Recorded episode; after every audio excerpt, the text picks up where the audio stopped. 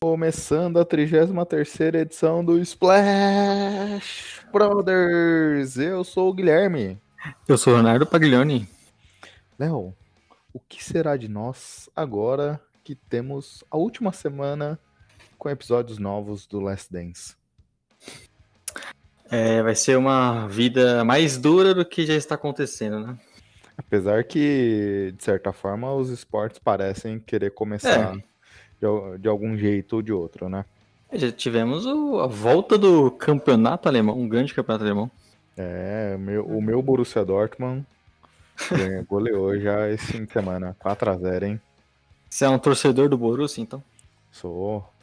O nosso amigo Marquinho me enche o saco por conta disso, que eu torço para uns 15 times de futebol espalhados É, você torce pra cada campeonato, você tem um time, né?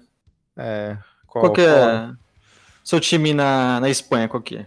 Atlético Bilbao. Na Itália? Aí, Milan. Na França?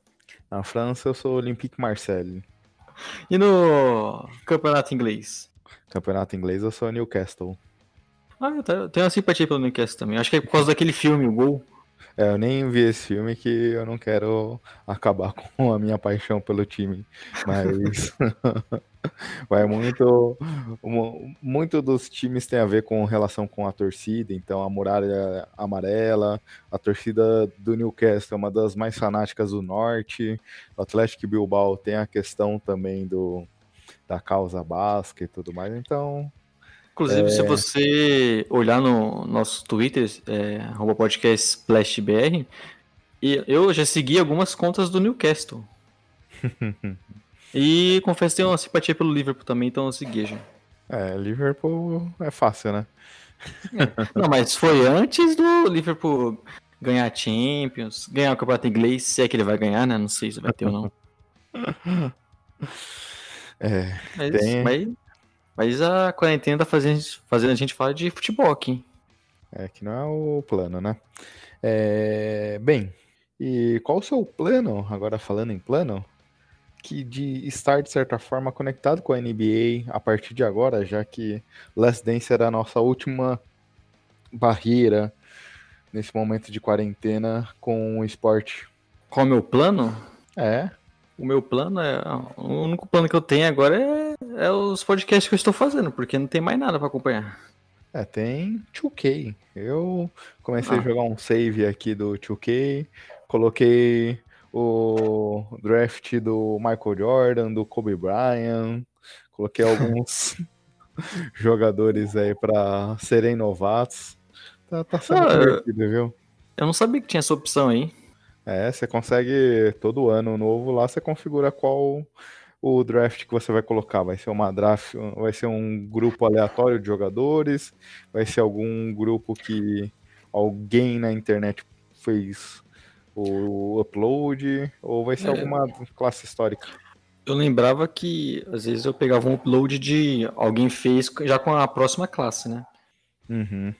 Mas essa do Jordan ajuda bastante, porque é bem chato, né? Você tá jogando e tem umas classes aleatórias ali, jogadores aleatórios.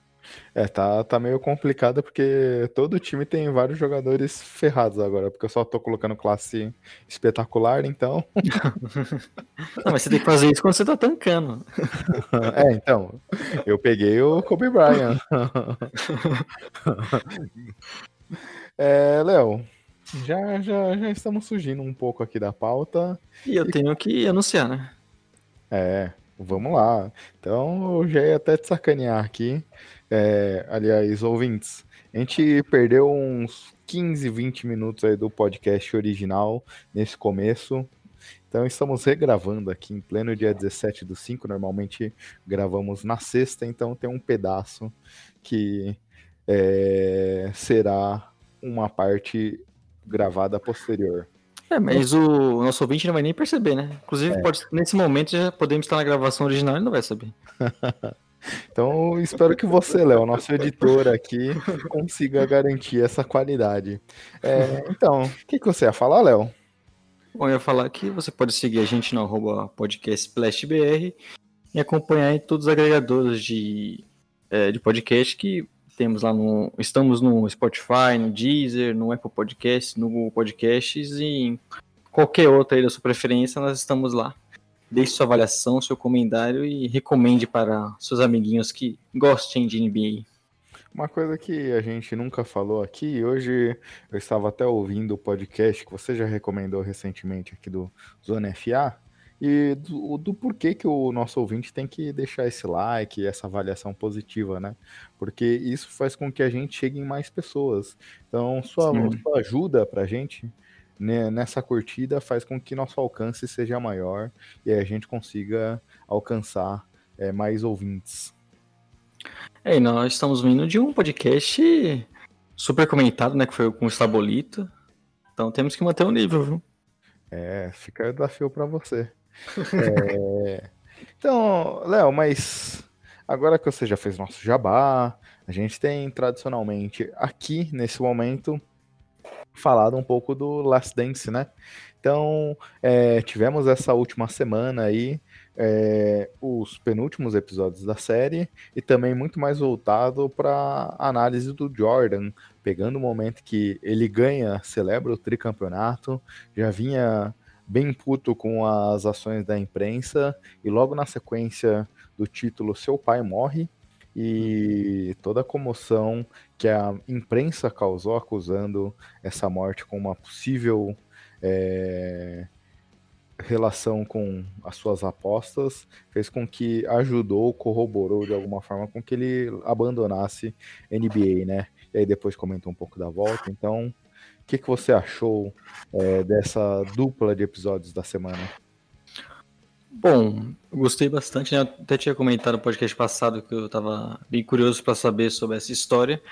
E nesse documentário, eu não sei se você já sabia mais dessas histórias, mas eu consegui entender mais o motivo do, do Michael Jordan é, abandonar a carreira na primeira vez, até mesmo na, na segunda, assim, caminha por o mesmo motivo, né, dele estar cansado de, estar sempre sendo o, o tá sendo sempre o centro das atenções da mídia, e até fala bastante no documentário, ele é um cara que basicamente fica no hotel e treina, né, e joga, não tem muito ele é um cara conhecido no mundo todo, né? Então ele não tem como, como ter um lazer, por exemplo.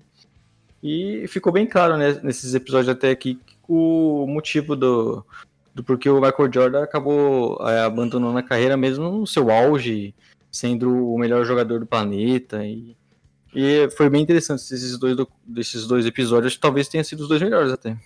E aí é até curioso esse ponto que nem entra, já que a gente fez um pequeno comentário aí de futebol, vou fazer mais uma alusão sobre esse esporte.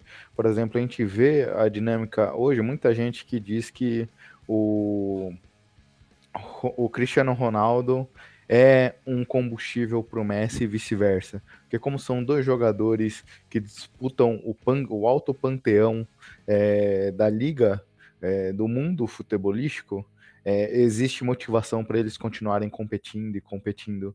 Essa fase da, da, primeira aposentadoria do Jordan é um momento onde o Jordan perdeu seus maiores rivais, Magic Johnson, Larry Bird e tudo mais, então e ele consegue ser três vezes campeão, não tem essa competição que teve em outro momento da sua carreira.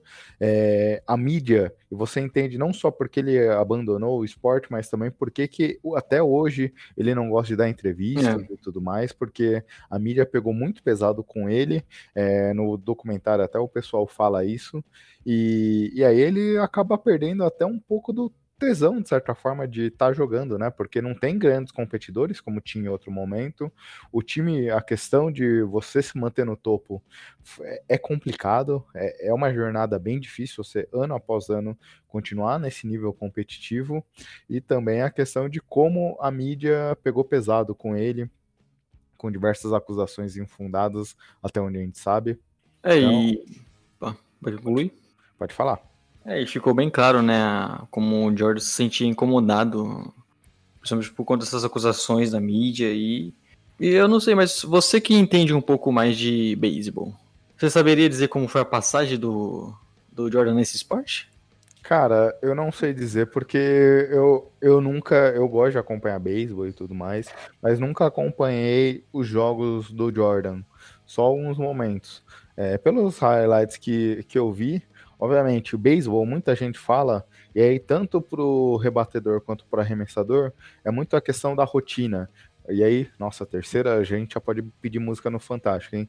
É, porque eu vou fazer mais uma alusão a futebol aqui. O pessoal os comentaristas esportivos falam que goleiro é a posição que você tem que estar tá sempre jogando, né? Porque Sim. tem muito da questão do ritmo, do tempo de bola e tudo mais. E o beisebol tem muito isso. É, tanto que é normal, que nem até no, no seriado o pessoal aborda, ele tá muito quente e aí ele tá mantendo, acho que ele mantém 12 é, jogos seguidos fazendo corrida. E aí quando ele fica frio, ele fica muito frio, ele fica muito tempo sem conseguir rebater. E o pessoal do beisebol comenta muito essa questão do, do ritmo de jogo e do momento que você tá e como isso vai impulsionando sua carreira e tudo mais. É, então, obviamente, para um cara que nunca jogou, ele já começar na liga que ele jogou, ele jogou na Double A. É, são três ligas lá a Single A, a Double A, a Triple A e aí a liga, aí a Major League mesmo. Ele uhum. já começou num nível muito alto. É, dificilmente prospectos é, já chegam jogando nesse nível.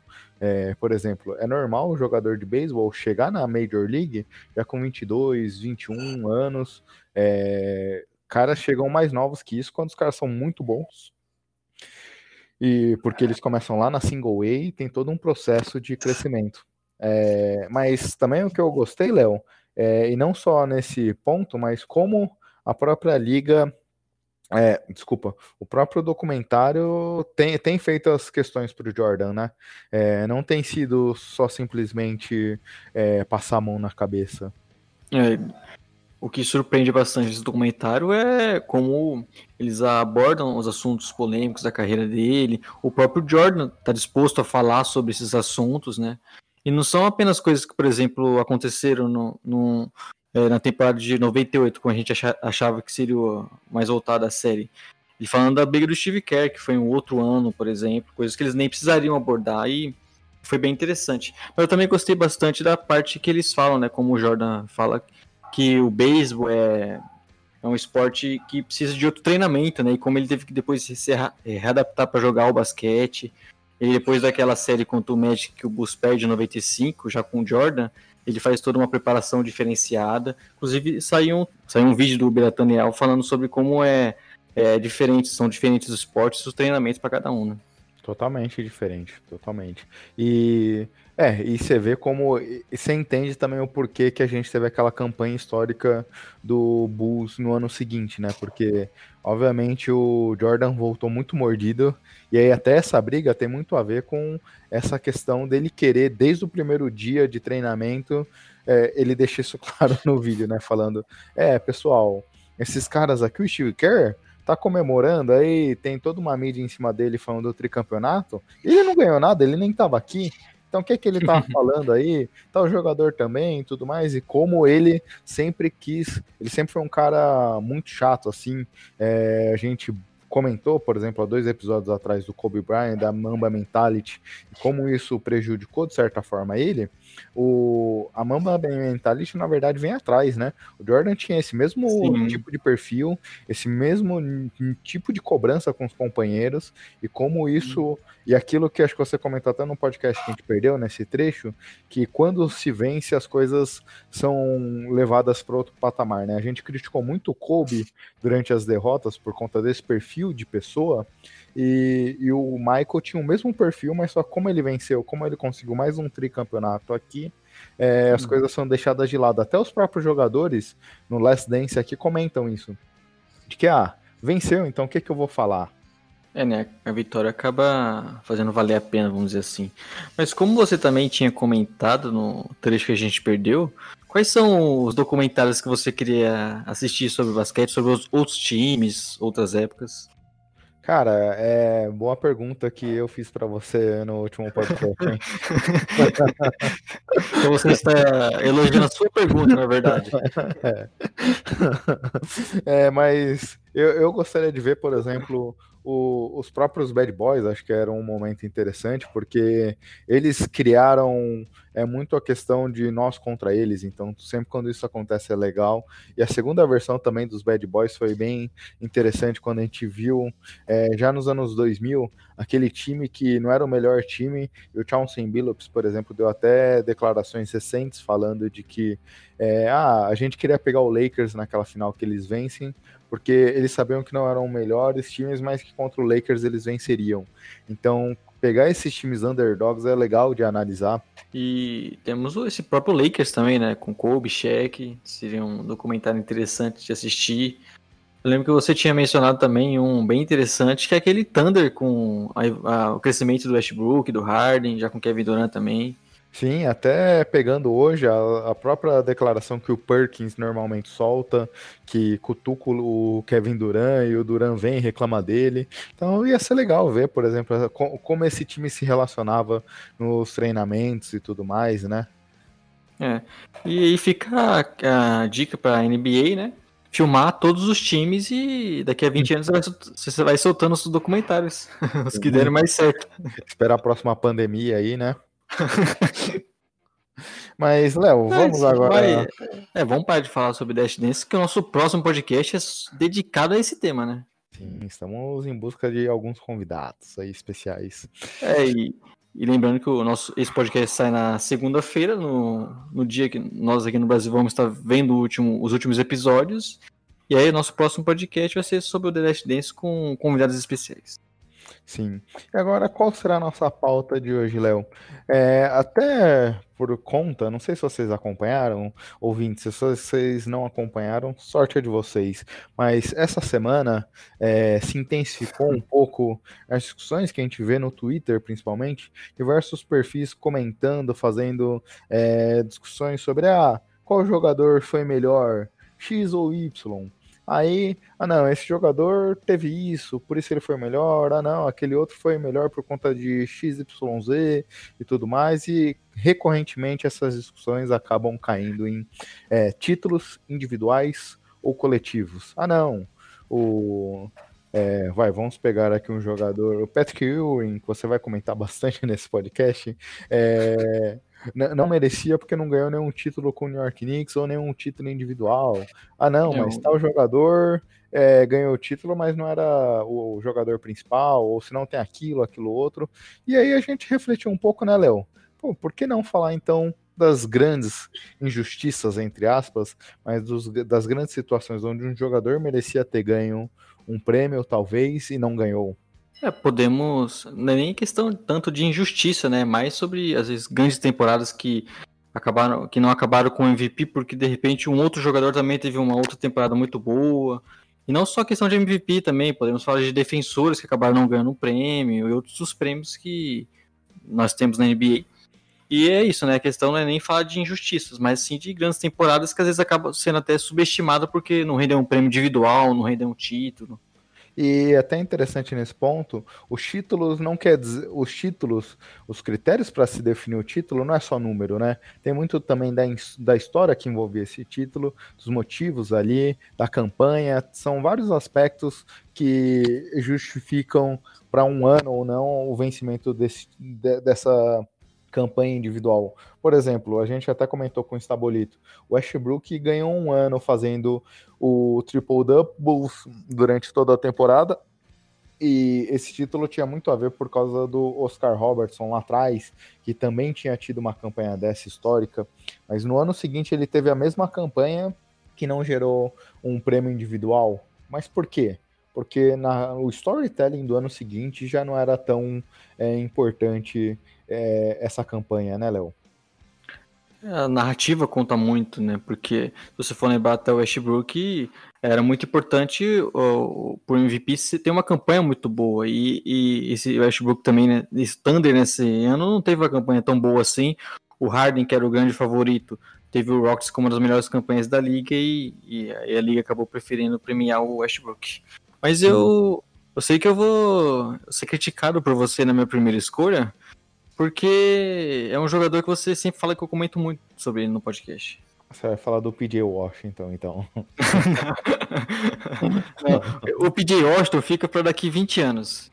Quando a gente vem encerrando a carreira, encerrada a carreira, eu vou estar tá falando sobre a injustiça. É, mas é sobre um, um dos grandes armadores da história da NBA, o Chris Paul. Então é o Chris Paul que você vai comentar. Justifique sua escolha ao CP3, então. É, você vai. E aliás, a primeira pergunta: você está premiando ele como um defensor, o prêmio de defensor do ano, como novato do ano, como Eu quero... MVP? Voltamos à temporada de 2007-2008. Kobe Bryant eleito MVP. Lembra disso, Gui? O Sim. jovem Gui? Acompanhou bem essa temporada? Sim. É a temporada, se eu não me engano, que os Spurs eram um dos principais times da NBA. é, essa década aí o Spurs dominou tudo, né? Inclusive tivemos a primeira final entre nessa década, nesse século, né, entre Celtics e Lakers depois que o Celtics se tornou campeão. Sim. E mas uh, o que eu quero pegar aqui é o Kobe Bryant, que ele foi eleito MVP nessa temporada e não dá pra falar que foi uma injustiça. Inclusive, foi o primeiro prêmio de MVP do Kobe, o único, né? Já, ele já tinha, inclusive, uma. É, falavam que ele merecia ter ganhado outros prêmios, principalmente naqueles MVPs do Steve Nash, falavam que o Kobe é, merecia o, ganhar o MVP, mas até por conta do Lakers não ter boas campanhas e o Kobe ser visto como um cara que era muito individual, acabou meio que é, a liga não premiou ele, e também os outros os fãs de outras equipes questionavam muito se o Kobe era realmente produtivo, mesmo pontuando tanto assim. Mas o fato é que nessa temporada, o Chris Paul, na sua, é, no seu terceiro ano na liga, conseguiu levar o Pelicans à segunda colocação, uma vitória atrás do Lakers, que foi o líder do Oeste, e teve números, um, é, números dos melhores na carreira. O Chris Paul teve cerca de 21 pontos por jogo naquela temporada, mais de 11 assistências, mais de dois roubos de bola, que também mostrava um pouco de como o Chris Paul é um desses armadores muito bons defensivamente.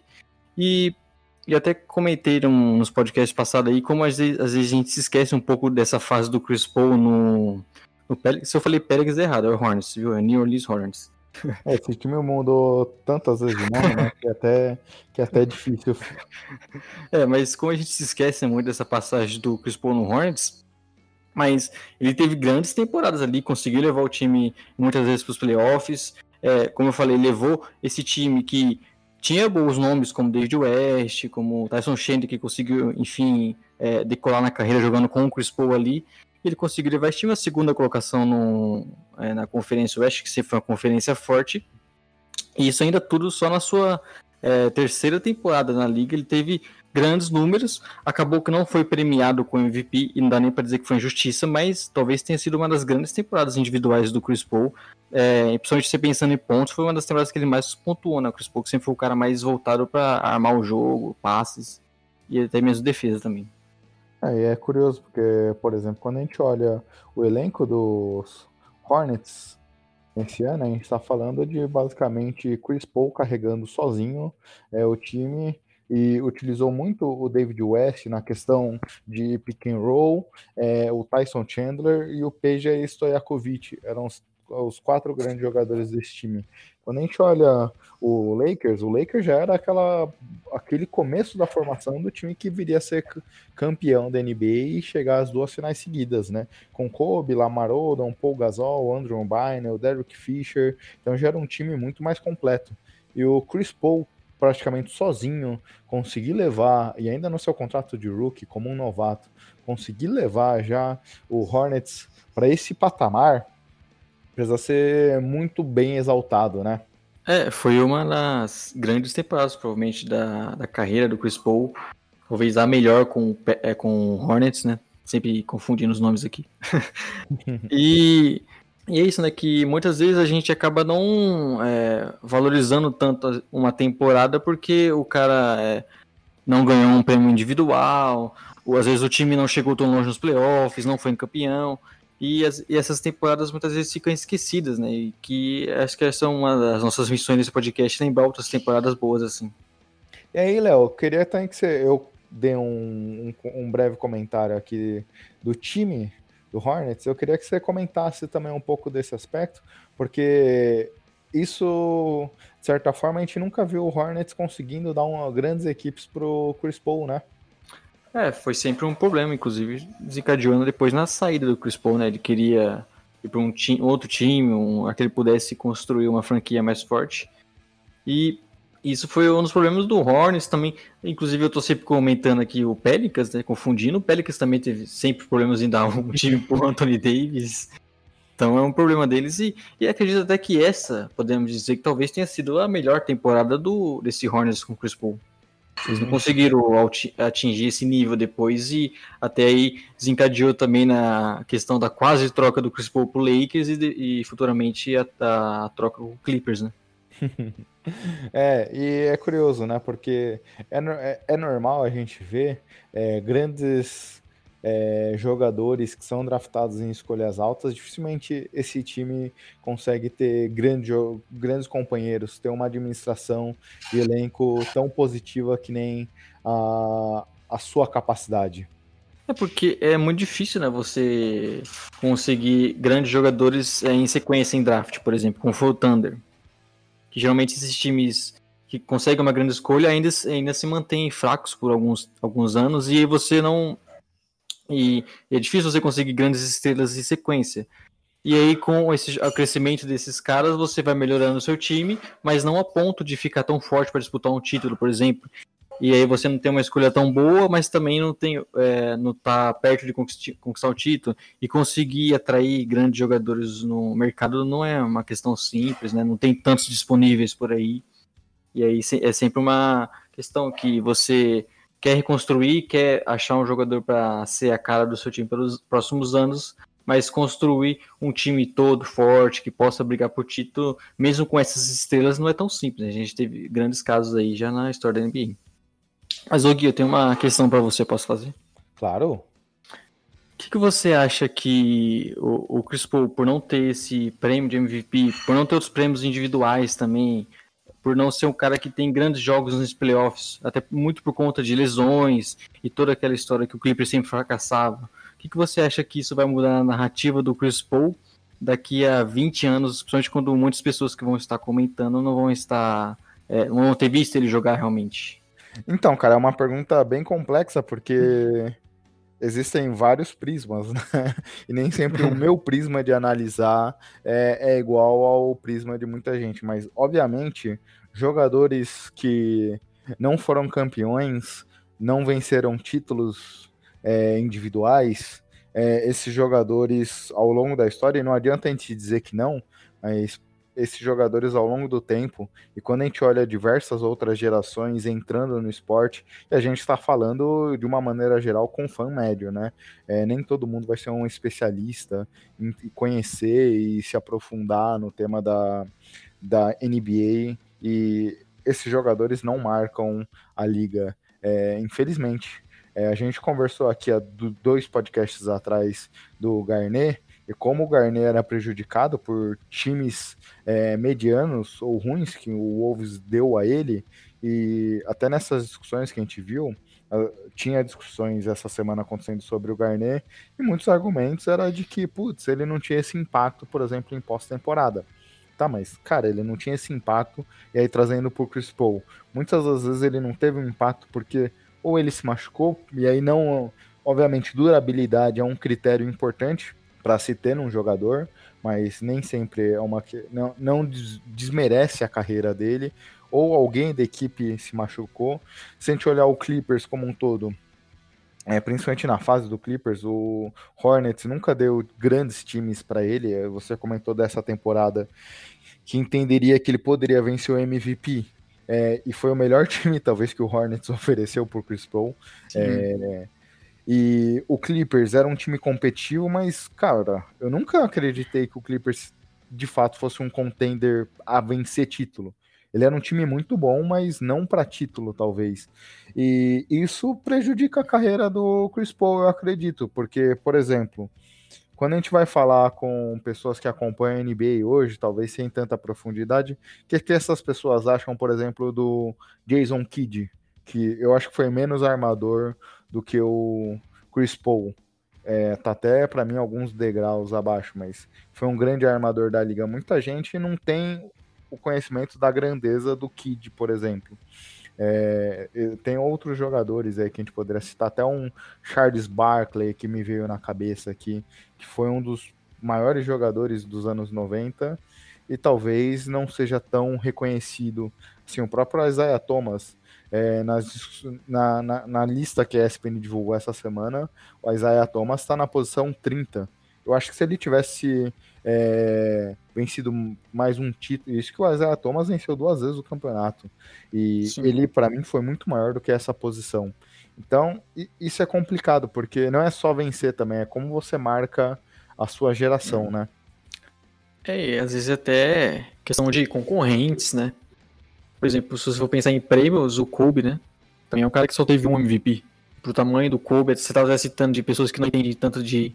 não acompanham tanto um basquete, por exemplo, o, o Kobe é um dos mais conhecidos do, fora da NBA. E é um cara só de um prêmio de MVP. Mas eu concordo nessa questão do Chris Paul. Só discordo um pouco que eu acho que o Clippers ele. Em algum momento eu acreditei que eles poderiam ser campeão. Principalmente quando eles. Naquela fase que eles ganharam no Spurs no jogo 7. Não lembro se foi 2003, 2014.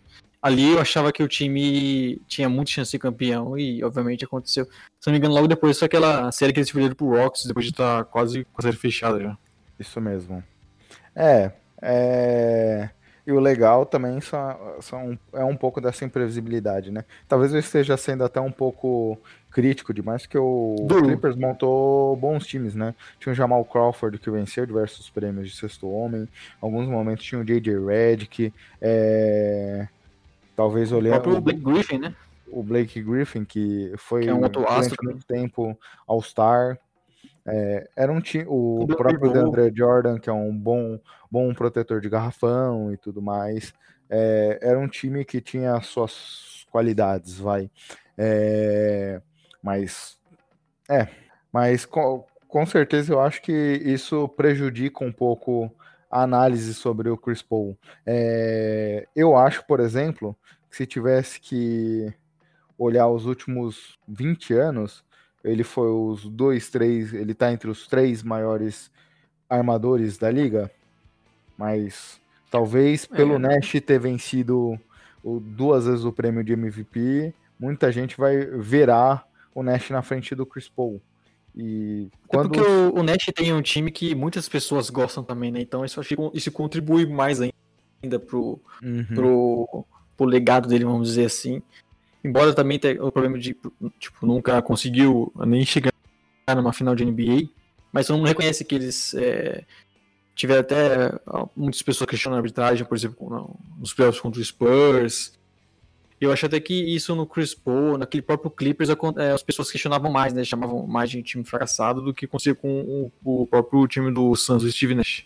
E aí, né, nessa mesma questão, você acha que se o Chris Paul tivesse vencido o prêmio nesse ano que você citou, é, o que teria mudado hoje quando a gente olha o Chris Paul para trás? É, talvez a gente desse um valor a mais pra ele, né? Porque eu acho que esse prêmio MVP é, é difícil. Você não vê, eu encontro o nome ali de um jogador mais ou menos que de repente teve uma temporada é, muito boa e depois sumiu, sabe? É sempre aqueles grandes jogadores de história. então... Derrick Rose. é, você lembrou bem isso, talvez seja o caso. Mas eu tô pensando mais daqueles. Pensando um pouco até mais para trás, aqui de jogadores que já encerraram a carreira, inclusive, que, Sim. que é você que tem como definir é, exatamente o que ele foi. E, e, são grandes jogadores, então talvez você é, é, pensasse no Chris Paul um nível um pouco maior. E talvez até se decepcionasse, né? Porque se um cara é MVP tão novo assim, e de repente você não consegue ver ele nem conquistando títulos e chegando em finais mesmo, talvez desse uma decepção um pouco maior, né? Não sei. Mas, mas é, é, nesse ponto, eu acho que a NBA também, ela. A, as escolhas dos prêmios também é uma certa forma deles protegerem o seu legado. Eles não vão dar o prêmio para qualquer um. Tem muito a questão também do impacto cultural para cada jogador vencer o prêmio. Então acho que é, a gente não vê esse tipo de jogador, porque fazendo algumas pesquisas, por exemplo, aqui, não vou lembrar exatamente o ano, mas eu, eu me deparei com alguns anos onde é que um jogador não foi, por exemplo, o principal cestinha da liga, ficou até em terceiro, quarto, quinto, sexto, é, mas foi o vencedor do prêmio, porque tem outras questões também que envolve essa escolha, né? É, e até comentando um pouco mais sobre essa temporada aí, Eu acho que também a questão do prêmio é que, vamos dizer assim, todo mundo já pensava no Kobe, no Kobe ganhando esse prêmio de MVP, né? Muitos se falam que, por exemplo, nos anos que o Steve Nash ganhou, o Kobe merecia ter ganhado, porque ele foi o jogador geralmente que mais pontuou, é, muitas vezes carregava o Lakers, mesmo não sendo bons times, e até chegou a ficar fora de playoffs. Acho que isso ajudava muito, a contribuir muito para ele não ganhar esse, esse MVP, mas era o, o, o Kobe, um dos principais caras da. um dos principais rostos da NBA, jogando no Lakers, né? Então acho que isso também acaba contribuindo para que ele ganhe esse prêmio. Eu só lembrando aqui que eu também não estou criticando, falando que foi um prêmio justo. Acho que o Kobe também fez uma grande temporada e merecia bastante, né? Sim. É... Bem, podemos avançar então, Léo? Vamos, quero ver seu primeiro voto para cornetar também. Já que você falou do Kobe, eu darei o prêmio pro Kobe. Mas só que, diferente do que você comentou, é... eu não vou dar o prêmio pro Kobe na temporada, tirando os títulos do Nash. E aí eu vou até, de alguma forma, te chatear, Léo. Ah, você vai tirar a alegria do torcedor do Bulls nessa, nesses anos, né? Justamente. É, eu acho que o Derrick Rose não seria nem o voto normal para MVP, como ele foi vencendo a temporada 2010-2011.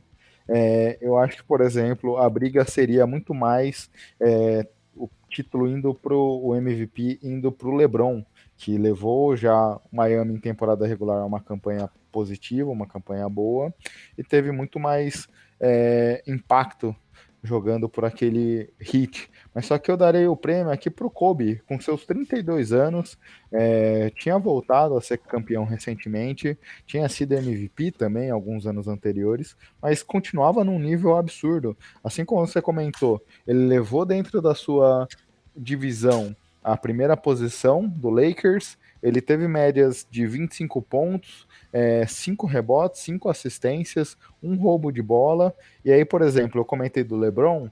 O LeBron teve 27 pontos, 7 rebotes e 7 assistências, mas só que o LeBron jogou 39 minutos. O Kobe jogou 5 minutos a menos que ele, com 6 anos a mais de idade, e teve números com talvez o maior jogador daquele ano.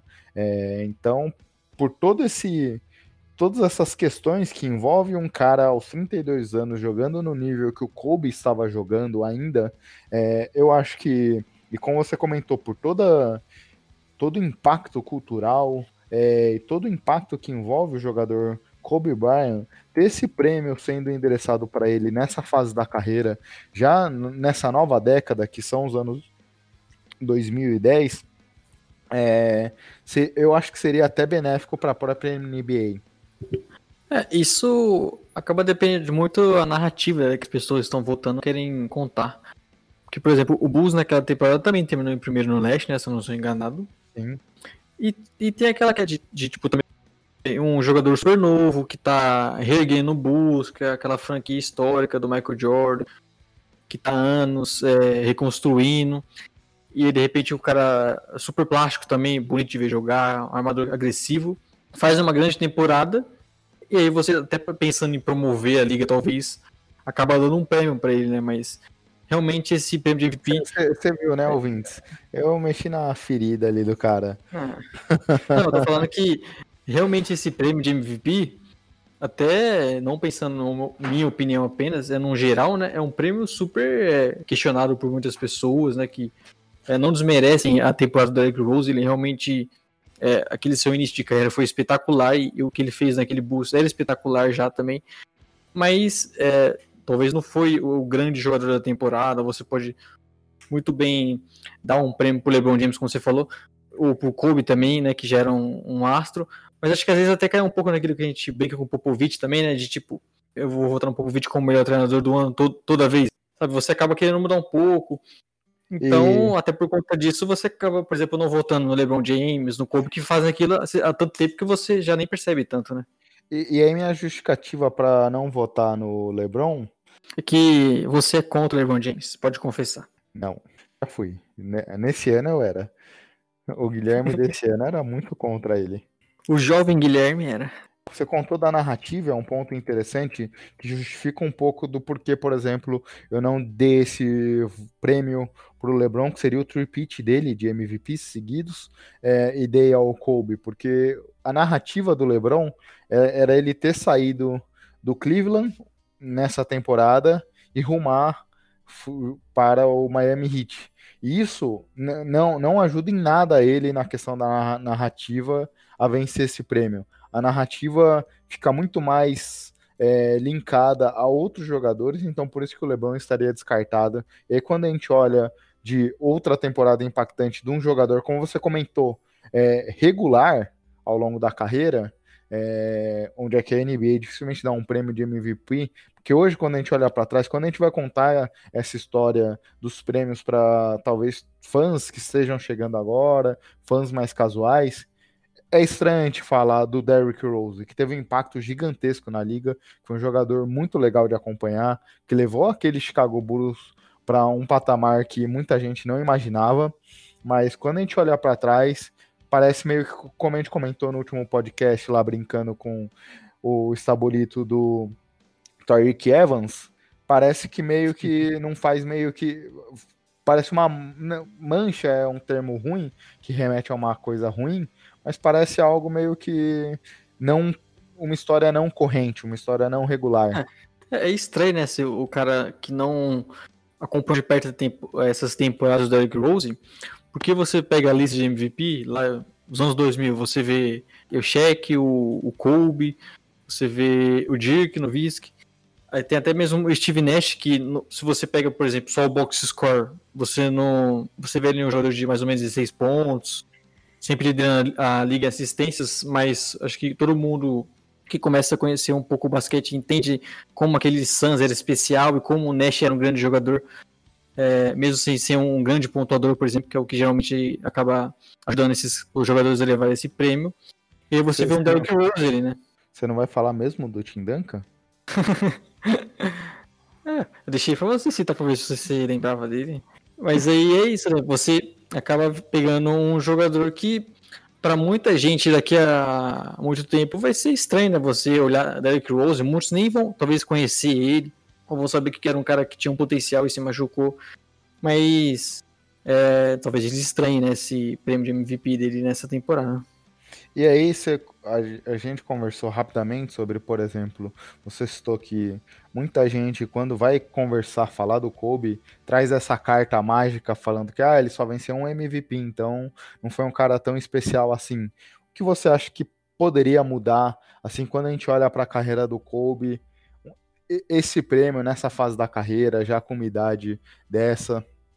Qual é a idade mesmo dele que você falou? 32 anos. É, o que ainda mostra uma longevidade, né? Que você, pelo, pegando assim, você vê um cara com 32 anos e que tava jogando nesse nível, né? O Kobe teve, principalmente nessa, né, a partir de 2007, mais ou menos, até o final de 2011, ali, logo depois da lesão dele, ele jogou praticamente no nível absurdo sempre, né? E, e, muito mais coletivo, até um jogador que entendeu o seu papel no Lakers. E, e realmente acho que esse prêmio de MVP embora, pelo menos para mim, por exemplo, não mude nada que eu acho do Kobe, é com certeza um dos grandes jogadores, mas é, principalmente nessas discussões de, de, internet que você falou no começo, né, acaba ajudando bastante porque muitos muito dessas discussões são baseadas em títulos, em prêmio, então a gente sabe que isso nessas discussões que acho que a gente aqui não gosta tanto, a gente sabe que nessas nessas brigas de internet aí conta bastante. Né? Sim. Mais algum comentário? O meu comentário é que Talvez eu, você. Talvez os fãs de basquete não gostem do que eu vou fazer no, no meu próximo. No meu próximo jogador aqui. Então, faça.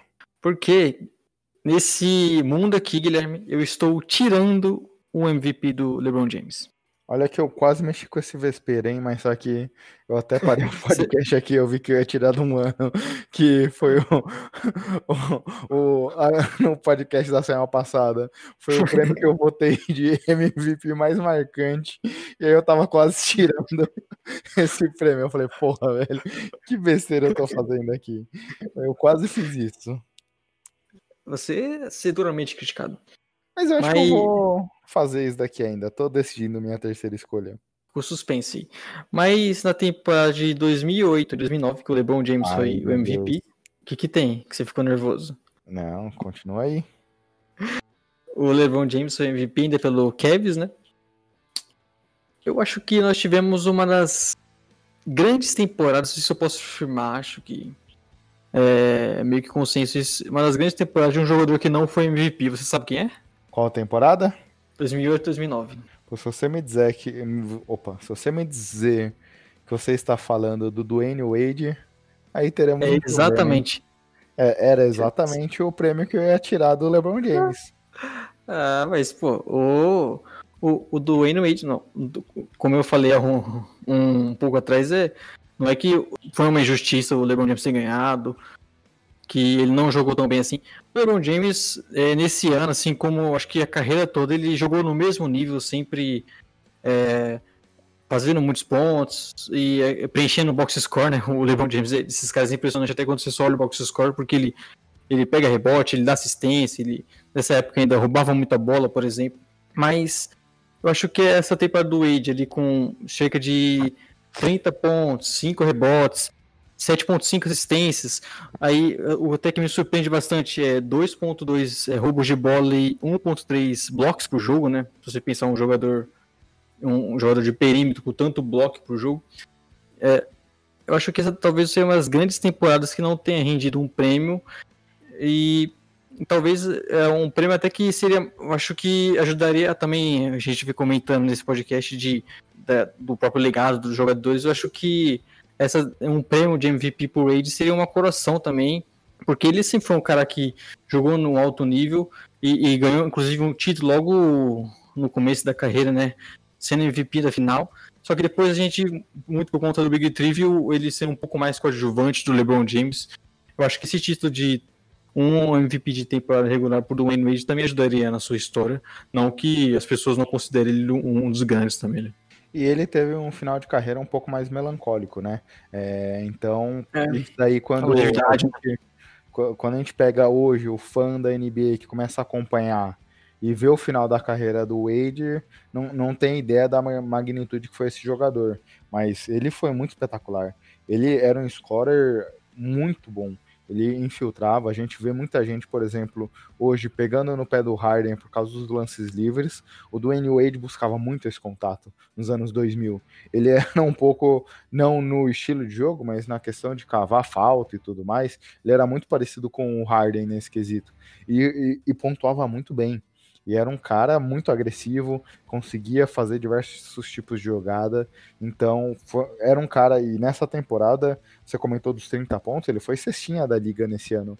É, então, eu, eu, concordo com você. Seria talvez. Não, como você bem comentou, o, o LeBron teve 27 pontos, 7 rebotes, 7 assistências. Ele teve um impacto também muito grande. É, mas o Dwayne Wade é. vale a menção. E até pelo que foi a carreira do jogador, como a gente estava falando no prêmio anterior, essa questão da longevidade, você, você ter jogadores que marcaram a liga. O Wade marcou muito bem a liga. Eu acho que essa talvez tenha sido a grande temporada regular do Dwayne Wade, né? Ele, o, o que não ajuda tanto também é que, por exemplo, o Kevs foi o primeiro da Conferência Leste disparado e o Heat ficou em quinto colocado, inclusive perdeu pro Hawks depois nos playoffs, no jogo 7, na primeira rodada. Então, a gente sabe que isso, principalmente mais para trás, né, até mesmo um pouco antes do Westbrook ganhar o MVP, a NBA sempre contou muito a campanha do jogador, isso ajudava muito a, o cara a ganhar MVP. E esse o Hitner era um dos melhores, né? Então isso também é, atrapalha bastante. E, e, mostra também a grande temporada que ele fez, que o Wade conseguiu carregar esse time até os playoffs. Uma boa colocação até, mas por conta de até do toda a questão do Kevin, seu líder, do LeBron James também, que já vinha de MVP eu acho que acabou não sendo bem justo também ele ganhando, mas eu acho que essa é uma das grandes temporadas que a gente tem que sempre lembrar, porque foi um, uma temporada de um jogador com esses números impressionantes que acabou não, não foi MVP, né? O que mostra também o nível da liga. Sim. É, ele foi um dos grandes jogadores da geração. É, não, não tem como referenciar os anos 2000, os anos 2010, sem lembrar do Wade. E como, bom ponto que você colocou, como nos anos 2010 ele teve um papel mais secundário, e, e muito por conta dele, né? Isso é impressionante, Sim. porque ele abriu mão do jogo. Ele era o cara natural do hit, ele que recebeu os demais jogadores, aceitou receber menos que ele poderia ter recebido a extensão pelo máximo, sendo um jogador draftado pelo Hit. Abriu mão, abriu mão de jogo e isso é pouco reconhecido, né?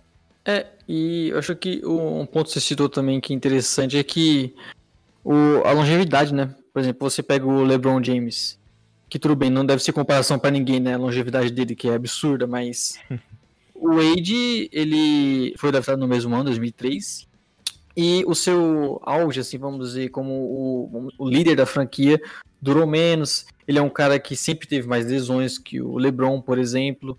E, e já no, e também essa questão de ser um, um, um, vamos dizer, um coadjuvante depois. E aí, depois que o LeBron James saiu, ele já não estava no, no mesmo nível de antes para poder reassumir o time. Então, é, acaba que num todo você não vê uma carreira, por exemplo, como a do LeBron James, mas acho que com certeza o Wade é um dos grandes da história, né? E... Não, você comentou da longevidade física, mas que até que ponto também você acha que a mudança que depois que o LeBron sai do Heat, a mudança da própria NBA, é. o estilo de jogo prejudicou o Wade? É, a NBA já era outra, né? Também era e o grande ponto dele também sempre foi muita parte da explosão física, né? Do, um cara muito agressivo e com uma idade mais avançada já isso acaba caindo um pouco. E é isso, né? de um jogador que, por exemplo, na sua temporada do Bulls, né, que já não ninguém lembra muito assim, mas era, era, era um cara que precisava arremessar de três porque ele tinha precisava e nunca foi o grande forte dele assim. É, é, e aí acho que a gente pode até falar um pouco agora. É curioso também o que prejudica de certa forma o Wade é, não só a questão da longevidade, da mudança do esporte, mas como ele ser a segunda cara da franquia nos momentos de glória do Hit prejudicou ele de certa forma, né?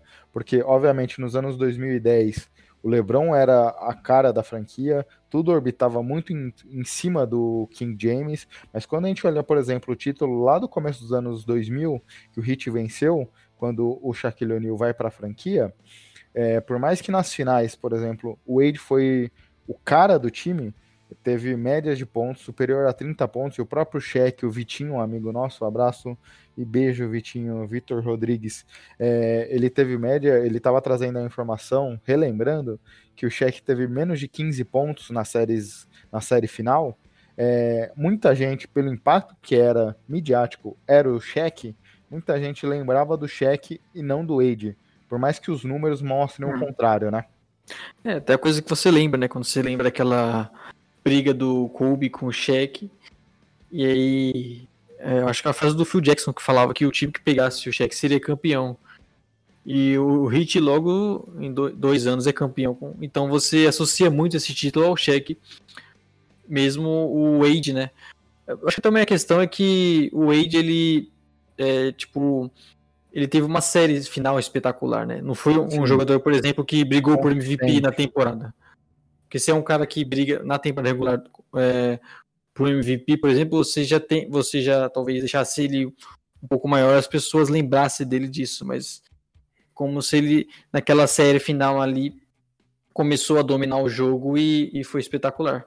Mas eu acho que é até diferente um pouco, por exemplo, do Chris Paul, por ter esse título sozinho, vamos dizer assim, né? Sem, sendo um MVP da final, é, sem o LeBron James, a gente acaba tendo um, vamos dizer, não sei se mais respeito pelo Wade, é, analisando a carreira dele melhor, porque ele teve essa fase, vamos dizer, coadjuvante, mas ele ganhou um título logo cedo na carreira, sendo MVP de final, então isso dá um status maior para ele também, né? Você tem alguma pergunta aí a fazer?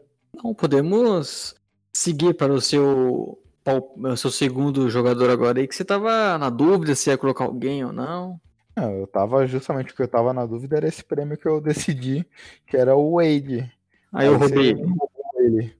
É, bem, então eu já vou. Lembra que eu tinha comentado no começo do podcast que eu tinha dois prêmios que, de jogadores que a gente já comentou recentemente. Eu então usarei de novo essa carta aí, trazendo já esse prêmio sem muito suspense. Será que é. Que eu... Acho que é um momento pro clubista, não é? é? Clubista, quando envolve Tim Duncan e o prêmio defensivo, não existe clubismo, senhor Leonardo. O senhor até votou no Duncan como o primeiro first All NBA Team defensivo da história. Então, no, na, na Não, premiação do Jumper. Vamos gente... relembrar, nesse podcast aqui, você dá um prêmio a mais para um jogador do Spurs e tira o único prêmio do jogador do Bulls nesses últimos anos. É isso. A culpa não, aí a culpa não é minha, é do Não me joga essa peste. Parece aqueles torcedores de futebol que senta no sofá de um lado da sala, sai o gol, porra, você zicou o time. Cara, não tem nada a ver comigo, velho. Os caras lá que fizeram besteira. Não vem me jogar a culpa desse problema, não. É, e aí eu vou trazer um prêmio. O, Duncan, a gente até comentou aqui há dois podcasts atrás, até no último a gente falou um pouco disso. É inacreditável imaginar que o Duncan não venceu um prêmio de melhor defensor da temporada. E, e aí, Léo, eu também estava bem é, engasgado com essa questão. Mas quando de fato eu fui olhar os números assim, é, eu, eu entendi um pouco da questão, porque por mais que ele tenha sido ao longo da carreira um defensor muito bom e bastante regular, é, quando a gente olha pontualmente as temporadas, sempre também tiveram grandes defensores com é, números maiores que o dele, de certa forma. Por exemplo, a gente nunca viu o Duncan tendo mais, mais de três blocos por média na temporada. Eu tenho, eu tenho uma pergunta aqui, inclusive. Pode fazer. Pode fazer já? Pode. É, você acha que, pelo fato do Duncan, por exemplo, não ser um cara espalhafatoso, de dar bloco igual, por exemplo, um cara que ganhou o, esse prêmio, o Howard, o Mutombo, que dá bloco e sai vibrando, sai fazendo brincadeirinha. De não ser esse cara assim que é, quer é, aparecer mais com o jogo, por exemplo, até mesmo pular em bolas que não deveria só para tentar preencher um número. Você acha que por conta disso ele é, é a gente acabou, pelo menos quem votava, não não pensou nele para melhor defensor, pelo menos em alguma temporada na sua carreira? Eu, cara, era até isso que eu ia comentar. Quando a gente olha os números, é, temporada a temporada sempre tiveram jogadores com números melhores que ele, assim, de certa forma. Então, por exemplo, a gente vê o Big Ben vencendo é, cinco, quatro prêmios defensivos em cinco anos. Nesses cinco anos, ele sempre teve médias maiores de três bloqueios, mais de dez rebotes. É, e era um jogador também, uma coisa que precisa ser levada em conta é que o Duncan tinha era, era um two-way, two né?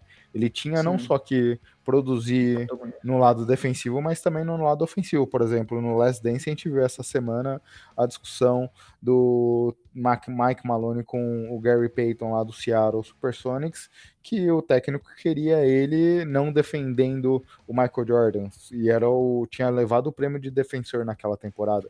É, tinha sido eleito pro primeiro time de defesa daquela temporada. É, então isso é algo que é pouco valorizado também no Duncan. É, ele era um cara que tinha que. Era o principal jogador ofensivo daquele time. E aí, quando a gente olha a temporada 2004-2005, quer comentar? Eu ia falar que, puxando pela memória rápida aqui, geralmente os esses jogadores que ganham o prêmio de defensor, eles são é, mais defensores mesmo, né? Tipo, você vê um papel, geralmente o protagonismo dele é na defesa, tipo, um, pensando agora num Gobert, um Mutombo, não é um cara que impacta tanto ofensivamente. Eu, eu acho que o Tim Duncan era o contrário, né? Sim, é, teve o Howard também, depois que tinha também um impacto do outro lado da quadra, mas de maneira diferente do Duncan, né? Ele era muito mais um finalizador da jogada. O Duncan Sim. passava também por alguns momentos como criador, então é, era uma dinâmica bem diferente. E aí, quando a gente olha a temporada 2004-2005, onde o Big Ben levou esse prêmio, é, de fato, quando a gente olha os números, ele foi melhor, principalmente no quesito de roubo de bola. Ele teve 12, bloque... 12 rebotes, é, 2,4 bloqueios e 1,4 roubo de bolas. O Duncan teve 11 rebotes, é, 2.6 teve até mais bloqueios que o Wallace e 0.7 roubos de bola. Foi um pouco menor. Mas, por exemplo, no lado ofensivo da bola, o Duncan teve 20 pontos e o Big Ben teve 10. E não só pelos números, mas porque da justificativa do prêmio ao Duncan nessa temporada. É, nos anos anteriores, quando o Big Ben venceu o prêmio, eles, os Pistons sempre também foi a melhor defesa em números da liga. Sim, isso ajuda Nessa muito. temporada, os Spurs teve a melhor defesa da liga em números. Então acho que seria um movimento ali correto da, trazer o prêmio pro melhor, pro melhor jogador defensivo do time, que foi até campeão. Quando a gente olha o resultado da pós-temporada, os Spurs saíram até com título essa, esse Contra ano. o Pistons mesmo, né? Contra o próprio Pistons. Você trocaria esse título do Spurs por um prêmio de defensor tentado por Duncan? Olha, eu não sou parente, não ganho nada com o Duncan, então eu não trocaria nenhum prêmio coletivo por um prêmio individual. Mas é isso também, né? Estamos falando de um, cara que, como eu citei aqui, um, um, protagonismo defensivo grande, né? Como o Big Ben. E tinha um impacto muito grande, já venceu, venceu outros prêmios, então não é que também seja o, o, um caso de uma injustiça, né? De um, de um jogador que não merecia. Mas é isso, né? É estranho você ver o Duncan, com certeza um dos grandes jogadores de história, e pensando só na parte defensiva também, um dos grandes defensores de história, um cara muito inteligente, e ver ele, mesmo com uma carreira longa no Spurs, eu não consigo nenhum prêmio desse. É, até o que a gente estava comentando há dois podcasts atrás, ou não é que o Duncan também é, não teve grandes momentos. Ele foi 15 vezes eleito para o time de defesa das temporadas. É, então é algo que precisa ser considerado. Ele só não, ele só não esteve no time de defesa em três anos da sua carreira. É algo muito considerável. E aí, só para corroborar, quando a gente olha os números totais também da carreira do Duncan, que até justifica um pouco, ele teve média de mais de dois bloqueios por partida e quase um roubo de bola. Isso que na última temporada dele os números já foram bem tímidos assim. É, então ele teve um impacto grande, né? Ele teve bastante impacto defensivo. E acho que essa temporada, nos anos 2000 para cá, foi a temporada que fazia mais sentido dar esse prêmio para ele. É, e é isso, né? Você não poderia deixar essa chance de ser clubista em mais um podcast seguido aí. Mas, Mas é também uma reparação histórica, né? Nesse caso, é, é, pa, passa a ser uma reparação, mas também não é que é. os outros prêmios não foram merecidos, né? O Big Ben tinha um, era reconhecido como o maior defensor da liga. É, com certeza, né? Num, mas um desses casos de que a gente está falando aqui de grandes temporadas, mas não necessariamente que foi é, os hoje injustiçados, né? Não é nem esse o tema do podcast. Sim. É, e aí eu te faço a pergunta: o que, que você acha que mudaria, por exemplo, a votação que a gente fez pro Jumper essa semana, se o Duncan tivesse vencido um prêmio de defensor da temporada? O que você acha que mudaria, por exemplo, na nossa análise de, de melhorar a posição dele ou piorar? Cara, eu acho que essas coisas acabam impactando, sim. Sabe, se de repente o Duncan. Não sei se talvez um, um prêmio de defensor da temporada impactaria tanto, mas de repente, nessas temporadas ali que ele foi entre os melhores defensores, se ele ganhasse uns dois prêmios ali, talvez a gente votasse, questionasse se ele não foi o maior defensor da história. Eu acho que esses prêmios acabam ajudando bastante é, nessa narrativa, mas é aquilo, né? Como eu tinha falado anteriormente também, eu não tento não analisar é, por esse lado. Eu, eu acho que, pelo menos na minha parte, o mesmo, o mesmo impacto eu conseguiria ver com o Duncan com o prêmio, eu consigo ver sem também, né? Não e aí, até do outro lado da quadra, porque, por exemplo, a gente viu essa semana de novo voltando à tona, eu até antecipei há duas semanas atrás, hein? É... Ah, quem, quem foi maior, Kobe é, ou Duncan? Essa semana eu vi até alguns perfis discutindo, por exemplo, Duncan e LeBron.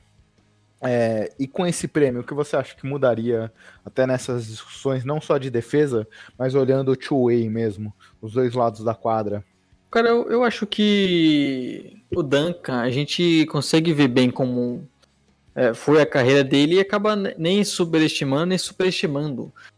Então eu acho que não tem tanto impacto para ele, até porque tipo, foi um cara que é, já chegou na liga sendo campeão, é, esteve sempre nos playoffs, sempre sendo um jogador de destaque e, e talvez a gente o que mudaria talvez é, na nessa trajetória do Duncan seria se ele fosse aquilo que a gente comentou né, no podcast sobre o Duncan, o Kobe Garnett, de ser um cara que, é, que tem mais mídia, como eu falei aqui, mais espalhafatoso, que chamasse mais o torcedor.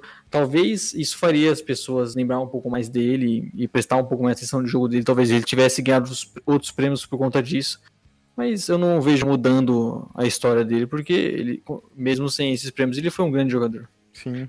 É, e... Inclusive foi MVP né, duas vezes também. Que geralmente é um Sim. prêmio que mais leva em consideração para comparar jogadores. Até nesse ponto aí, Léo, pra. Vou te jogar numa polêmica aqui agora, hein? Ih, rapaz. O Botou... Duncan foi o maior power forward da história da NBA? Ah, cara, acho que seria meu voto, sim. Eu lembro que eu já fiz alguma. Alguém já me pediu alguma lista sobre esse tema muito tempo atrás e eu coloquei ele. É, deve ser o mestre, né? Que tava cheio das listas lá pra preencher essa semana. Não, o mestre mandaria um kiss sobre o Duncan. Bem, esse é meu que, voto. Acho que esse é o. Meio consenso até o Tim Duncan. O Power Ford. Ou você diria é, que é. Ele, é um, ele, ele poderia disputar sendo o melhor center? Aí, aí, aí, aí, a briga já é mais dura, né? É, eu prefiro deixar ele em Power Ford porque é um mar mais tranquilo a se navegar. Pode, pode trazer agora seu último prêmio. Ó, eu vou falar sobre MVP, mas não é MVP de temporada regular. Você eu já sabia palpite? disso. Eu, eu já, você tá falando é. isso, eu já até acertei ele fora do ar. É, é, cara, eu acho que desses prêmios que eu trouxe, e até analisando os que você falou até agora, eu acho que esse sim eu considero mais como uma injustiça. Que esse é, é a injustiça. Que é o prêmio na final de 2015, né? Quando o Golden State Warriors conseguiu o seu primeiro título dessa, desse século, com o, o Iguodala sendo MVP de final.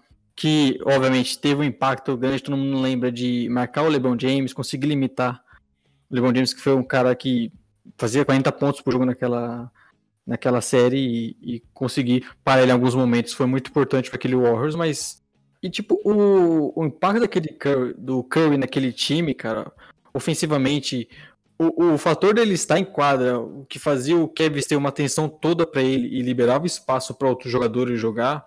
Acho que e também pensando em números, ele teve foi o maior pontuador disparado do time naquela série também.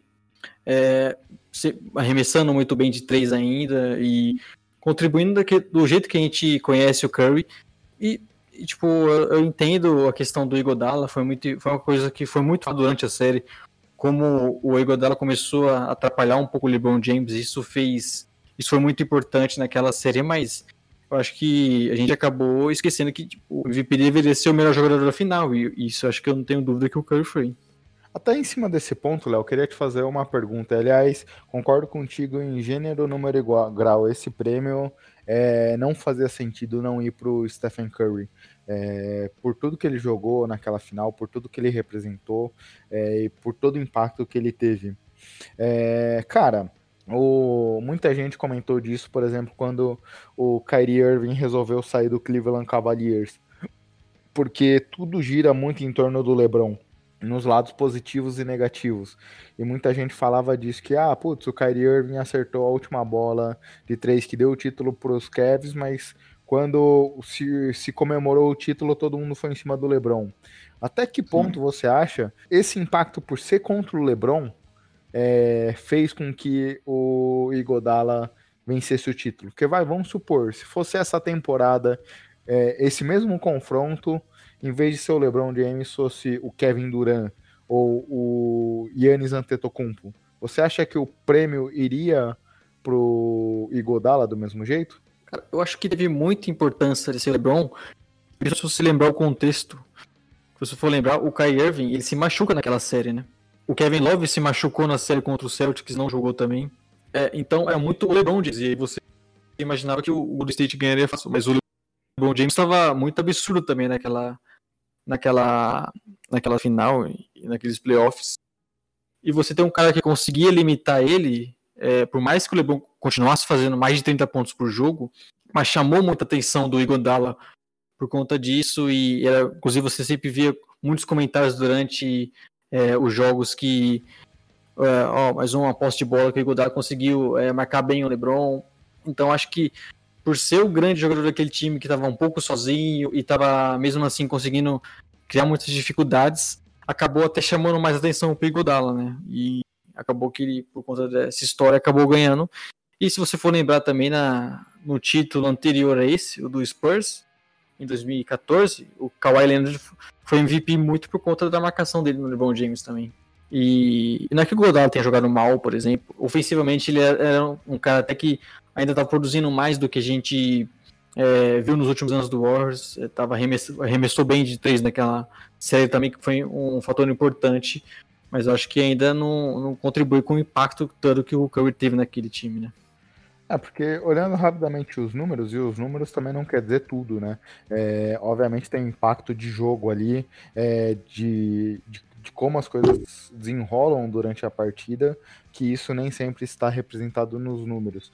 Mas o Igodala teve 16 pontos, 6 rebotes, 4 assistências. O Curry teve 26 pontos, 5 rebotes e 6 assistências. É, foi um impacto também muito grande, né?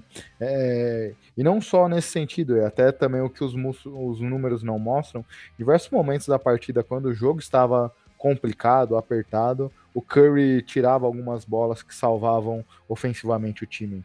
É, e aquele foi o primeiro ano do Warriors, né? Tava todo mundo muito eufórico com o Curry e, e, como ele é um grande arremessador, e ele chamava muita atenção do Kevin por conta disso. Então, é, ele só, como eu falei, só a presença dele na, em quadra já criava muito espaço para os outros companheiros, né? Então, isso é uma coisa que, por exemplo, nos números você geralmente acaba não conseguindo enxergar isso, mas o Curry, além de liderar um time em pontuação e tudo isso que você citou, ele é um cara que criava muito espaço para aquele Warriors, era uma peça, o jogador mais importante daquele time e, e é uma discussão, te levando para um outro lado da discussão agora, a discussão besta que eu vejo no Twitter muito, né, cara, que é alguém contestando o Curry, isso é, vira e mexe acontece por não ter um MVP de final, né? Como se, é. se isso, é, pelo menos pra, acho que pra gente aqui não muda muito o que a gente pensa sobre o Curry, todo o impacto dele na liga, mas é, com certeza nessas discussões do Twitter, desses grupos de NBA, é sempre uma questão que leva em conta, né? É uma coisa que, de certa forma, eu acho que pesa assim para o lado positivo do Igodala é porque quando a gente olha, olha, por exemplo, o plus-minus daquela final, em nenhuma partida o Igodala terminou com um plus-minus negativo. Ele sempre teve positivo. Nas duas derrotas do Golden State Warriors, o, o, o Curry terminou com plus-minus negativo. Mas, por exemplo, quando a gente olha o box score daquela série, o Golden State venceu o primeiro jogo por 8, perdeu o segundo por 2, perdeu o terceiro por 5, ganhou o quarto por 21, ganhou o quinto por 13 e ganhou o sexto por 8, numa série de 4 a 2 O que eu quero dizer é que em nenhum momento também a série esteve tão apertada assim, a ponto de você falar, puta, o cara que parou o LeBron James merece seu prêmio porque foi muito impactante isso. Não, o, o, a série foi decidida por outros fatores também. É, e, e aí você acaba acabou premiando, né? Como eu falei, acho que o Igodala jogou muito bem naquela série, não só defensivamente, ofensivamente, ele tem um papel mais destacado do que ele teve nos últimos anos. Mas acho que é inegável, né? Que esse é um dos prêmios que deveria ter ido pro Curry. E que, querendo ou não, acho que é um prêmio que a gente viu com o Kevin Durant, né? Ele parecia que, principalmente no último título deles com, ali com o Kevin Durant, parecia que ele, ele queria muito buscar esse MVP de final, que é o que falta para ele, né? Mas não sabemos se ele vai ter essa chance novamente. É, e, bem, eu acredito que é difícil. Difícil imaginar, porque o Golden State, se você for analisar esse ano, eles devem ter uma escolha muito boa. Então eles podem trazer um jogador ou é, transformar esse jogador em alguma outra coisa interessante. É, mas também o Curry já começa a entrar numa segunda fase da carreira, com uma idade um pouco mais avançada, é, sempre foi marcado por algumas lesões, então nunca se sabe, né? É, não lembro quem falou, é, mas um, um, time que chegou na final falou: putz, tinha algum veterano no elenco e falou: cara, guarda esse momento porque pode ser que nunca se repita. E é isso, né? Independente de quão marcante foi aquele time, nada garante que eles podem voltar a disputar esse título novamente. E, e eu acho que é uma reparação histórica muito importante essa, porque na minha cabeça não tem cabimento esse título ter ido pro Igodala. É aquele tipo de coisa, por isso que eu fiz a pergunta, porque eu acho que esse prêmio tem muito mais a ver com o LeBron James e é, o ano anterior para mim foi a mesma coisa. O Spurs venceu de uma maneira muito tranquila aquela série. O Kawhi não foi o principal jogador ofensivo do time, então não merecia ter vencido o MVP das Mas, finais também. Eu acharia que o, Spurs contribuiu um pouco mais para isso por ser um time mais coletivo, né? O Duncan já no outro momento da carreira, então não era um cara que carregava o time em pontos, por exemplo. Então, por ser ali pontuação bem distribuída, não tem um jogador que tem tanto protagonismo, você acaba podendo ter esse destaque pensando num jogador que teve uma, um destaque maior defensivo e sobre, sobressair por conta disso, né? Mas eu acho que nesse Warrush teve isso. O Curry foi um destaque maior, teve um protagonismo maior e por isso merecia ganhar. Inclusive aquela série mesmo, o Clay Thompson não, não teve uma grande final, né? Que era um jogador que poderia rivalizar com o Curry ali em pontuação. É, o Clay Thompson foi bem irregular nessa série. Ele terminou com menos pontos que o Igodala, mas, por exemplo, ele teve um jogo para 5 pontos e um jogo para 9. É... E nos momentos que ele pegou o fogo, que foi na segunda partida com 34, o time perdeu aquele jogo. Então, de fato, ele não foi um fator assim é, para aquela série, como, por exemplo, a gente esperava dele hoje, né? É, hoje, inclusive, se você for lembrar Aquele jogo que ele se machucou contra o Raptors, né? Ele tava chamando responsabilidade, ele acertando bola de todo lado. O famoso Game 6, né? Do, o jogo 6 do Clay Thompson. É, e quando, é um quando... muito mais consolidado, né? E quando o Clay Thompson sai comemorando com Big Balls, pode imaginar que ele tava pegando fogo. É o Clay Thompson desses caras que, quando empolga, né, sai da frente. Inclusive o, o Blues viu isso em um jogo de temporada regular contra ele. É, bem, agora meu último comentário, Léo.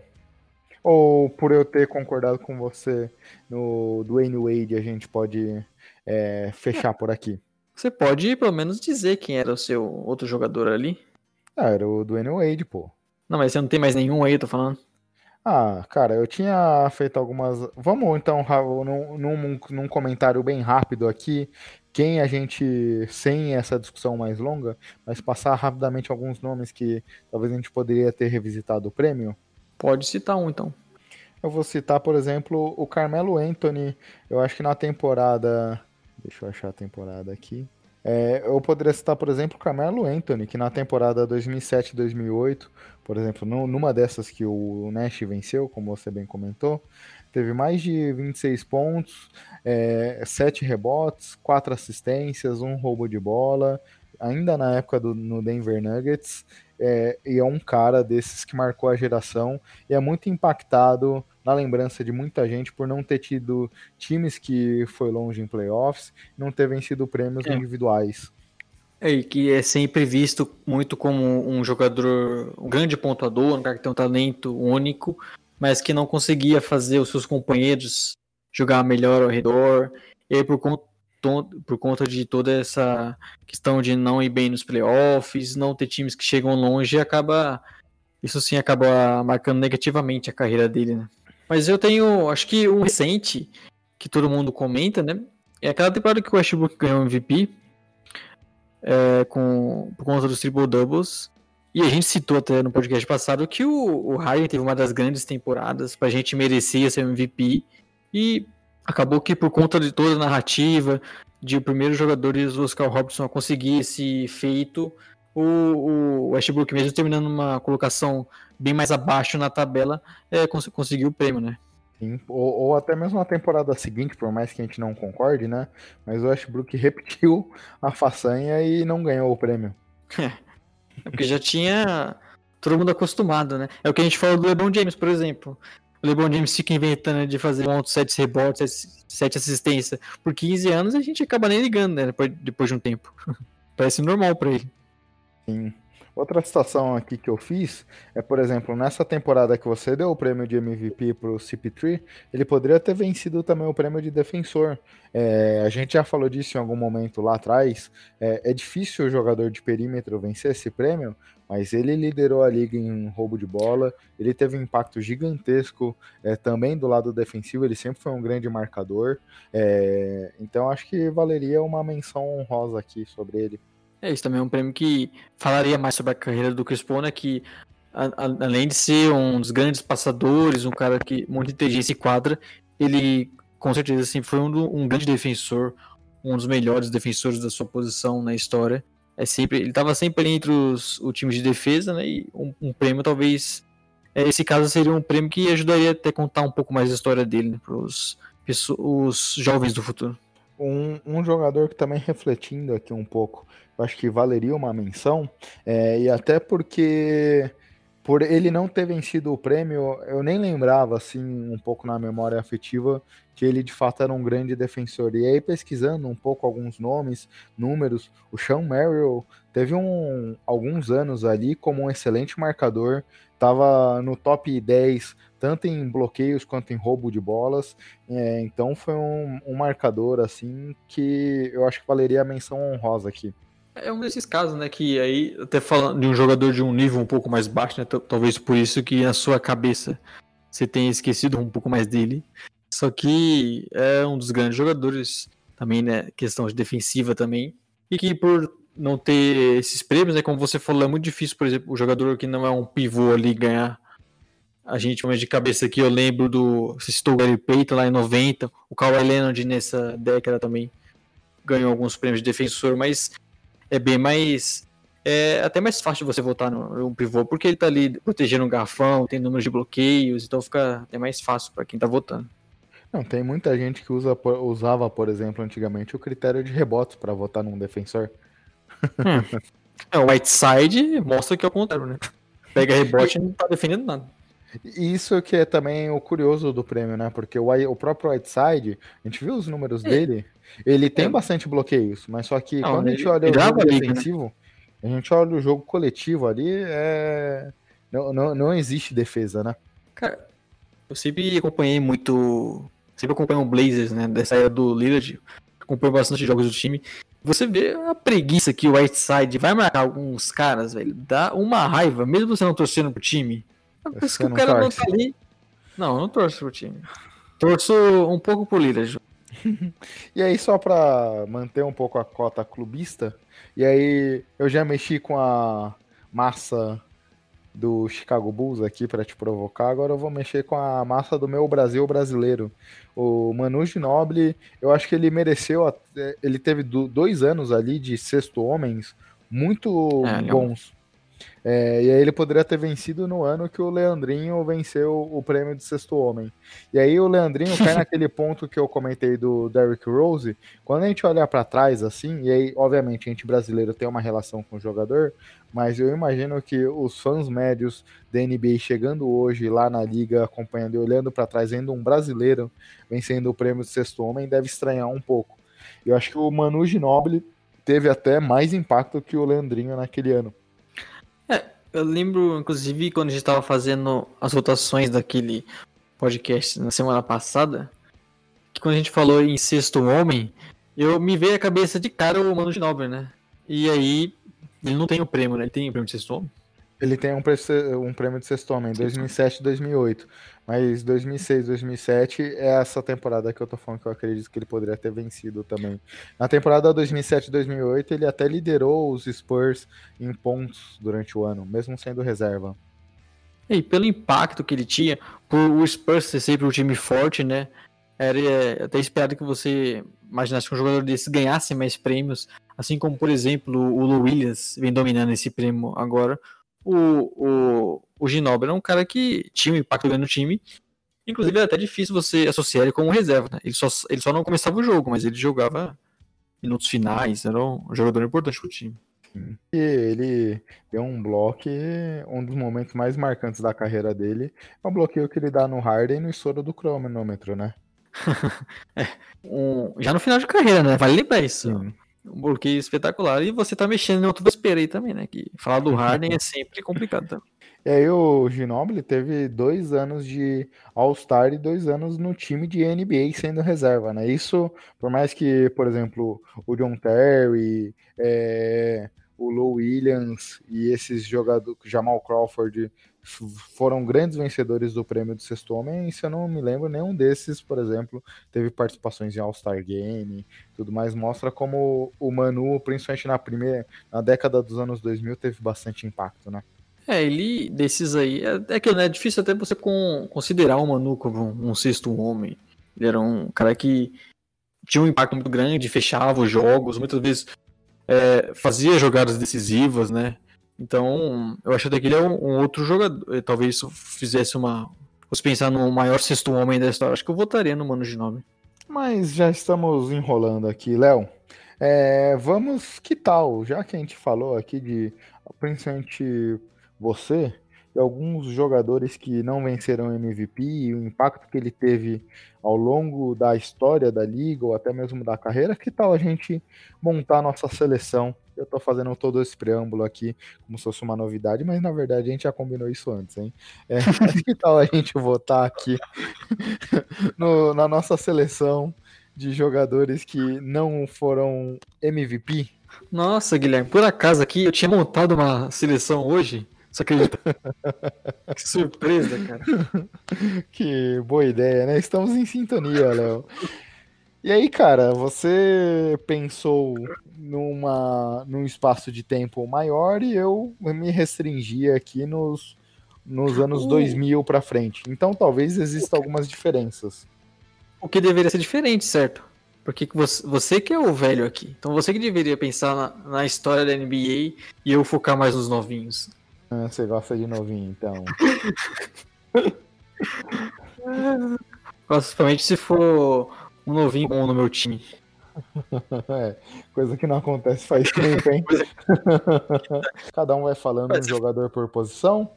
É, você fala o seu e eu falo o meu aqui. Beleza. Point guard, eu coloquei Chris Paul. Isaiah Thomas. Qual que, é Isaiah que, Thomas? inclusive... É verdade. Isaiah Thomas. Acho que é, essa, inclusive, eu pensei nessa lista, até brincar com você, falar, novamente eu tô citando o Chris Paul aqui, mas acho que não tem como deixar o Isaiah Thomas de, de fora, né? Porque, assim como se o Jordan falou que ele é o segundo maior armador da história, quem sou eu pra contrariar, né? É, pontidão de posição de shooting guard. Agora você fala. Ei, o Jerry West. Você foi bem longe, hein? Logo. Logo. Eu fui de Dwayne Wade. E aqui é engraçado, eu até tinha esquecido num primeiro momento de Dwayne Wade, eu voltei e falei, caraca, esqueci do Wade, tinha colocado o Clay Thompson aqui. Aí eu voltei atrás, porque não tinha como, né? É... Small Ford, eu fui de Kawhi Leonard. O Small Ford, eu fui, você vai se surpreender com esse voto, mas eu fui de Rick Barry. E aí de Power Ford, Léo? Eu dei uma roubada aqui. Eu fui com dois alas, eu coloquei Scottie Pippen. Boa escolha. E aqui eu fui de Carmelo Anthony. E de pivôzão, eu fui de Dwight Howard. Eu fui com, com seres criticar novamente pelo xadrez verbal, como você falou, mas de Patricão. Patrick Ewing. Boa, bons e... nomes, Léo. Bons nomes. E, curiosamente, um, que eu, um, um que eu pensei em colocar foi o Dexler. Inclusive, eu pensei muito porque eu, eu ri bastante quando aquela cena do The Last Dance que o Michael Jordan ficou ofendidíssimo quando falavam que o Dexter era do mesmo nível que ele. Não falou que ele era melhor. ficou ofendidíssimo com, com a mídia falando isso. É, isso é algo que a gente precisa comentar no, no nosso podcast sobre Last Dance, é como esses caras têm um nível patológico, assim, que dá medo, né? O Michael Jordan tava no restaurante, o George Cal não, não foi cumprimentá-lo, ele ficou ofendidíssimo. Não, vou destruir agora essa série de playoffs. Caramba, você precisa disso para jogar muito uma final de NBA? Pô, não, tá foi a, história que me fugiu o nome do jogador do, do Washington Bulls na época, que ele falou que ele inventou que o cara é, falou alguma coisa não, pra ele. Washington Bulls? Não, Washington Bullets. Washington Bullets, Bullets, eu falei Bullets, mas é. E o, Michael Jordan inventou que o cara tinha falado alguma coisa para ele ali no final do jogo, no dia seguinte que eles iam jogar de novo, ele acabou com o cara.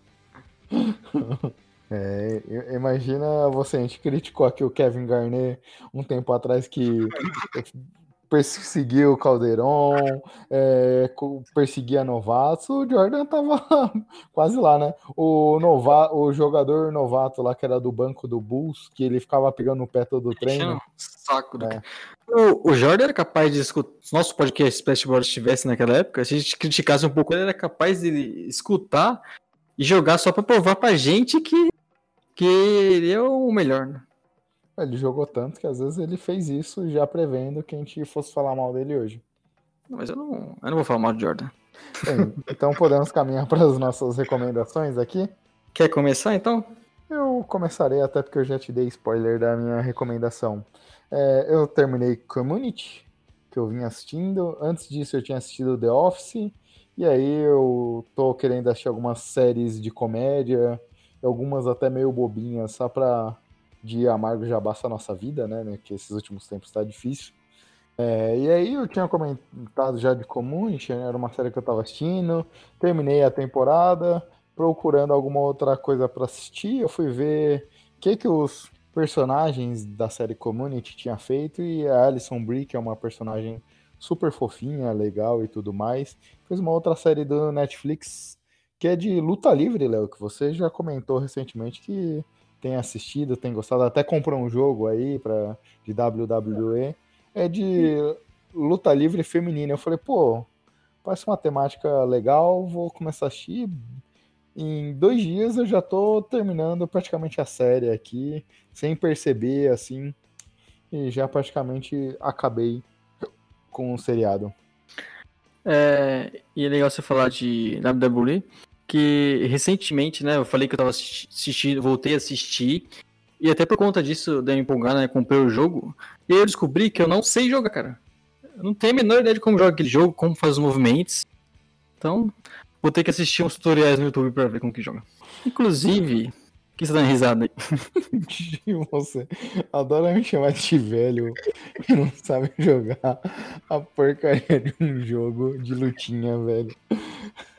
Não, cara, mas é porque eles têm o, os golpes lá e eu não tive ideia de como. Joguei pouquinho ainda, mas não é tão simples assim como futebol que você. Não, até nesse ponto aqui, eu tava jogando recentemente, até recorri a um grupo nosso em comum lá, Zelda.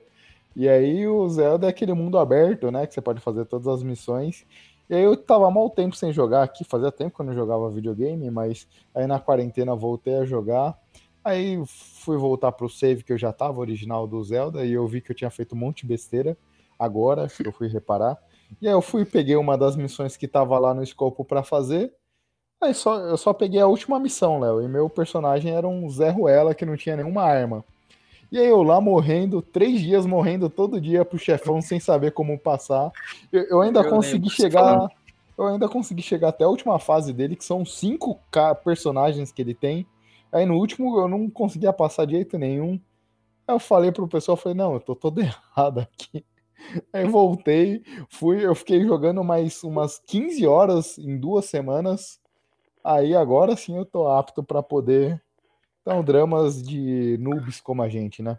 E, e, sabe o que eu vejo jogando bastante? Que é uma coisa que eu vejo fazendo fora trabalhar esses dias. Que é só um joguinho para passar o tempo mesmo do que é Rocket League. Que vê, não dá nada, né? Um joguinho de uns carrinhos jogando bola. Mas eu confesso que tenho divertido bastante. E esse é o meu destaque. Legal. A gente explora pouco, a gente explora pouco a questão de destaque do mundo de gamer, né? É porque, cara, eu esses dias eu não tô vendo série, não tô vendo filme, não tô jogando nada também, então tá. Até para dar um destaque aqui tá complicado. Eu tava pensando em destacar o nosso próximo podcast, que vai ser sobre Last Dance. É, até nesse sentido de joguinho, é um Guilty Pleasure que eu tô jogando. Eu jogo o Clash Royale, eu tô numa liga com o Rogerinho do Engá e Nepopop. Eu sou de um clã, eu sou do clã deles. Você é cheio dos contatos de famosos ainda. Inclusive, me botou numa liga de NFL com vários famosos. É, o. Poderia ter tido um a mais, né? Mas só que o Gabriel Martins recusou nosso. É, o Gabriel. Gabriel, vamos falar a verdade aqui, o Gabriel ficou com medo da gente. Ele é o, o cara, o sabidão de Nefel e ia tomar pau. I- ia ter que inventar que tava tancando na primeira temporada, que ia ficar feio pra ele. Ele ia falar que não joga aquele modo de fantasy. É, então acho que, Léo, podemos terminar por hoje, né? Quase duas horas aqui de novo, mais um podcast longo. Eu acho que eu nem lembro o que é fazer podcast de uma hora. Não, eu jurava Eu já- que essa pauta seria de uma hora aqui. Eu até falei pra você pra gente ficar com dois nomes a mais aí no guardado Hum. na manga que poderia ser usado. Mas é isso, né? O bom desse podcast nós já podemos falar a, a pauta do próximo, né? Que vai ser só sobre o documentário The Last Dance e com convidados, né? Acabamos de fechar um aqui. Se você quiser, até você que tem uma agenda mais complicada, já confirmar com ele lá data e horário, sinta-se à vontade. É isso, já pode falar o nome ou se é tipo João Kleber tem que deixar um suspense? Não, vamos deixar um suspense, né? Fazer uma, um charme aí que. que... E vamos ver aí, já que você tem contatos com os famosos, se você não consegue trazer uma palavrinha do Jordan pra gente aí também. Eu pensei até aqui num famoso que a gente pode convidar aqui pra participar com a gente. Tchau, tchau. Agradecer ao pessoal por estar Tchau. escutando a gente. Segue a Tchau, gente no. Twitter, nos agregadores e um grande abraço. Tchau. Tchau, tchau.